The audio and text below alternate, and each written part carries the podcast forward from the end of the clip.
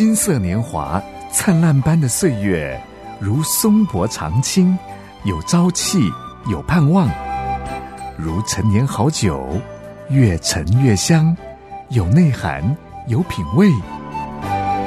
金色年华是一生中最精华的历程，让叮当叮陪伴您一起共度这美好时光。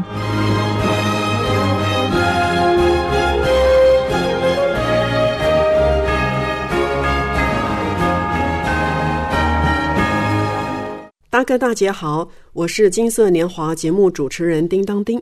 上回呀，邀请杨明姐妹分享了她充满意义的退休生活。今天她要继续跟我们聊聊退休生活不可或缺的一环，那就是啊，参加活动，保持社会连结。诶，叮当叮以前在节目当中也是常常提到，这是很重要的一个环节呢。我们请听听她是怎么安排的呢？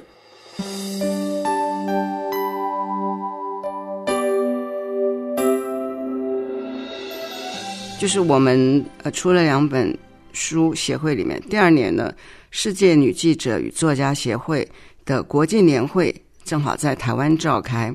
身为地主国，那我们就呃协会招募了十几位的团员，成立一个小合唱团，由著名的声乐家范宇文老师指导。在闭幕式以后的晚宴上，我们唱了三首歌，啊，获得了如雷的掌声。后来这个团一直没有散。成为现在的欢唱团，我们每个礼拜练习一次，做了很多场的对外演出。我也报名参加教会的合唱团，这不仅让我学到了歌唱的技巧，也让我在团体生活中学到互助与关怀。这段时间，教会也陆续办了几届的乐活响宴，很高兴我每次都能够参与，学会了怎么样跟陌生人交谈相处。关怀、建立关系、得到信任，并且传福音。由于参与了几次夸小组的医院音乐布道，我发觉台语诗歌真的难倒我了。于是呢，有一位姐妹呢，他点子很多，又非常的热心，他就大力的鼓励我参加台语诗班。那一句台语都不会的，我起初真的是抵死不从，我都不行不行。他就告诉我说。这样才能够学会唱台语的诗歌。那从每个字都得用注音符号标注开始，渐渐的，我诗歌本上的注音就越来越少。我们台语诗班也随黄明正牧师参加了两次的监狱，一次的看守所的诗歌布道。看到台下啊那些制服上面没有名字，只有编号的受刑人。听到诗歌时候，他们脸上动容的表情，我们在台上也深受感动。呃，四年前我心律不整，所以装了机器。后来三年前我体力不太好，就退出了诗班。但是现在呢，唱台语诗歌已经不再那么的困难。我非常感谢教会以及我所加入的社团——女记者与作家协会。这两个团体，一个带给我知性的成长，一个带给我家庭的温暖。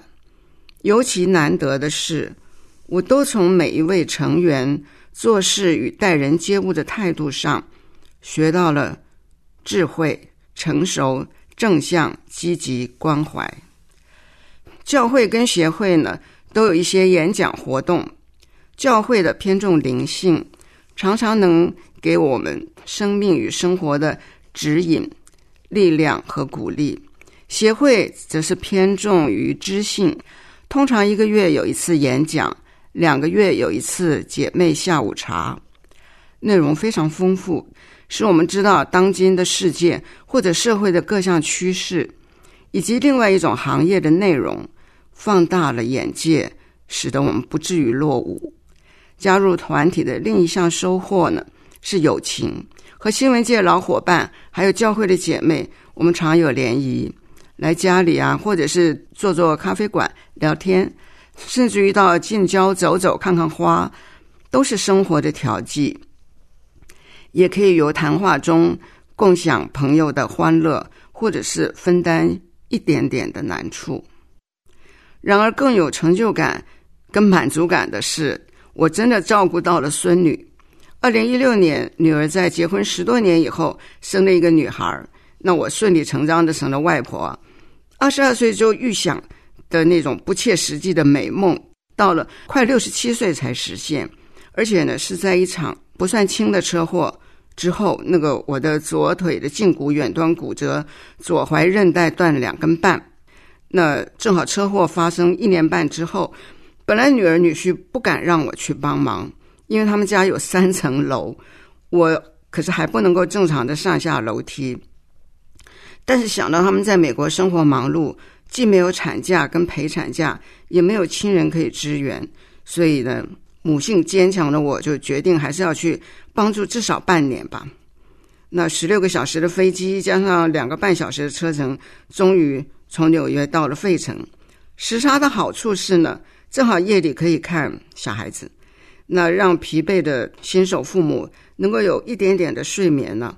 我也感谢费城的教会。因为会友都是在异乡留学或者是工作的人，所以教会就有这种为产妇送餐的关怀的这种传统。我们天天都收到啊这样的温暖，也省去了我做菜的劳累。我只要再补充一点点就够了。两个月内的婴儿是很好带，但过了两个月。就明显感到他的眼神不一样了，他会注意看人，也对一些事情有了一些反应。你会发现他好像活过来了，是不是？啊，是一个活人了，就变得很可爱，但是同时也很可恶。比方说，他睡眠时间变短，而且明明困了，却又不想睡觉，又哭闹。那尤其在黄昏的时候，几乎每天都是这样子。为了怕他拖到太晚才睡呢，影响了晚上不睡。我就把他放进婴儿车，推到宾大，因为在校园里我可以坐下来休息。那每次呢，一上车几分钟他就睡着。那来回路上加上校园休息，大概带出去一个小时左右。呃，我也等于是出外放风了哈。那个时候呢，我的脚伤还没有完全的痊愈，记忆力也不够。呃，那个地方呃有一段路差不多有两层楼高，就是它是个丘陵了。走上去差不多，真的差不多两层楼那样，很吃力。但是三个月以后，有一天啊，我突然发觉我的左脚的脚底板就可以放平了，以前是不行的，不能平放，而且就是不再朝外面翻了。而且因为每天都推着婴儿车走路，肌力也有增加了。这又是一个神的恩典，呃，真的可以说是啊，万事都互相效力，叫出于爱。而行出对别人有益的事情的人，反而自己也得到意料以外的益处，是我们想也想不到的。二零一八年到二零年，啊，我每年大概都会在费城住上大约九个月左右。那美其名是帮助女儿女婿，其实是满足自己的弄孙之乐，接送他上下托儿所。虽然因为他。不爱牵手，喜欢自己在路上快快跑，我就真的吓个半死。可是回到家呢，洗干净的手，吃我准备好的香喷喷的饭菜的时候，哇，看着他很陶醉满足的样子，真的是我最大的快乐。女儿女婿也因为家里有后盾，可以放心的工作到晚一点，这是我这个退休之人唯一还能有一点贡献的地方。记得有一次我说：“哎，我对美国没有一点贡献，我现在却在使用这个免费车票过意不去。”女儿说：“你怎么没有贡献呢？你每天给美国人做饭，还送他上下学，贡献可大了。”白天送孙女去托儿所以后，我常常带着教会探亲组的朋友去城里逛，他们都是大陆到美国去带孙子的奶奶啊、姥姥。对美国是比较陌生，那我跟他们因为这样的生活化的接触，真的彼此维持了非常良好的友谊。现在大家都回国了，还会在冬至啊、过年呐、中秋啊、端午收到他们的那个图片的祝福。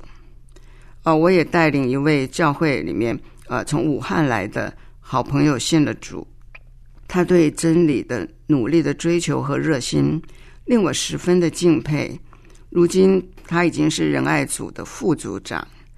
那么在美国这段期间，就来回跑的期间，我在台湾的三个月啊，也有人介绍我为一位我们外交界退休的老兵啊写了一本回忆录，就是在台湾时候访谈，回到美国去写。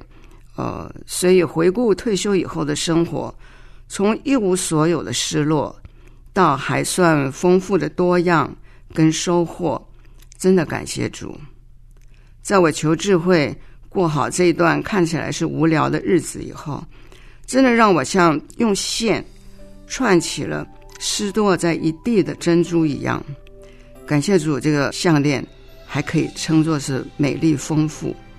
感谢主，求他更加的给我智慧力量，帮助我度过以后还会更严苛的老老年的考验。我渴望更。多的找你，心再次满意。我渴望更多经历你，除去软弱，重新站立。今天我要。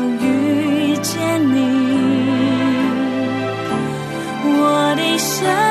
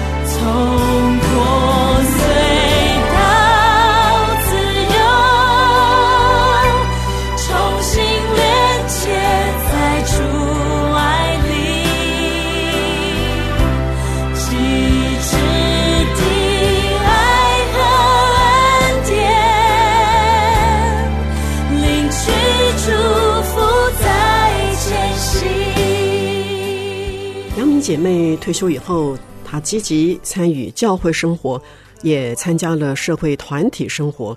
在信仰上、灵性上，他保持成长；在人际关系上，他用心经营联谊。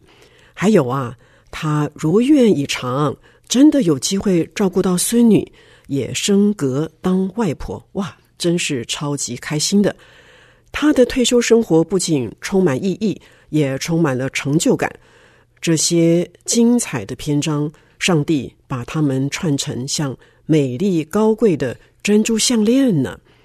大哥大姐，您也羡慕拥有这样的退休生活吗？我们可以向上帝祈求哦，愿上帝赐福您智慧、力量都充足，退休生活多彩多姿。我是金色年华节目主持人叮当叮，下次再会喽。